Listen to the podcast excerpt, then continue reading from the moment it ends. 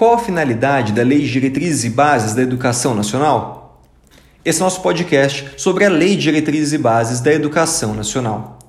Pessoal, a finalidade da educação, da Lei das Diretrizes e Bases da Educação Nacional, é justamente possibilitar que a educação, que é um dever da família e do Estado, ela possa cumprir o pleno desenvolvimento, ela possa contribuir com o pleno desenvolvimento do educando, preparando o educando para o exercício da cidadania e também buscando sua qualificação para o trabalho. É por meio da educação escolar, portanto, que se busca permanecer, se busca contribuir para que o indivíduo, para que o educando torne-se uma pessoa que tenha sua consciência cidadã e que possa estar preparado para o desenvolvimento do trabalho e também para continuidade nas suas atividades de ensino. Finalidade, portanto, é justamente contribuir com o pleno desenvolvimento do educando.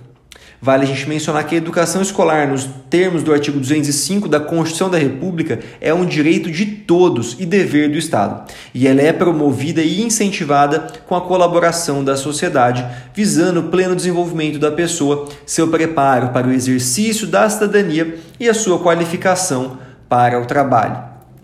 A educação escolar, ela divide-se em educação básica e em educação superior. A educação básica, por sua vez, ela se divide em educação infantil, e na educação infantil ela absorve as crianças em creches e pré-escola, as crianças que são até 5 anos de idade, as crianças que frequentam a creche são aquelas até 3 anos de idade, e as que frequentam pré-escola, as de 4 e 5 anos de idade. Depois, nós temos como uma segunda espécie do dever de, da educação básica o ensino fundamental, que é aquele que tem duração de 9 anos e abrange os alunos com idades de 6 a 14 anos. E por fim, como a derradeira etapa da educação básica, nós temos o ensino médio, que tem duração mínima de 3 anos e absorve os alunos com idade entre 15 e 17 anos de idade. Além dessas formas de educação básica, nós temos algumas outras modalidades de educação básica, como o ensino para jovens adultos, que é aquele que busca permitir uma educação para aqueles que não tiveram acesso a ela na idade própria. Também nós temos modalidade de educação no campo, que busca atender às peculiaridades da população rural, e também a educação inclusiva, que é aquela em que a pessoa com deficiência frequenta preferencialmente a rede regular de ensino. De ensino. Uma pergunta muito importante: é possível o ensino domiciliar, chamado de homeschooling? Esse é um tema polêmico e muito relevante e foi objeto de decisão do STF no recurso do extraordinário 888815.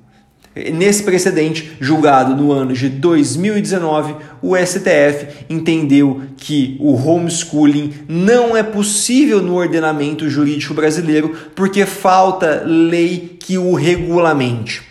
Melhor explicando, o STF entendeu que, embora o ensino domiciliar, o homeschooling, não seja vedado pela Constituição da República Federativa do Brasil, há, no entanto, uma falta de uma norma regulamentadora que permita o seu exercício.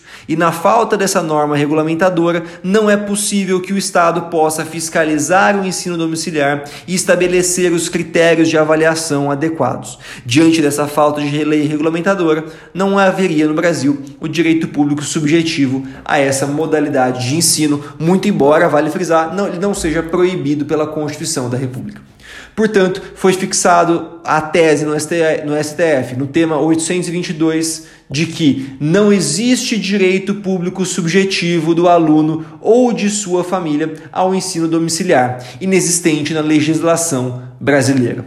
Observação importante, portanto, esse precedente do Supremo Tribunal Federal. E assim finalizamos, caros amigos, essa, esse nosso podcast sobre educação escolar.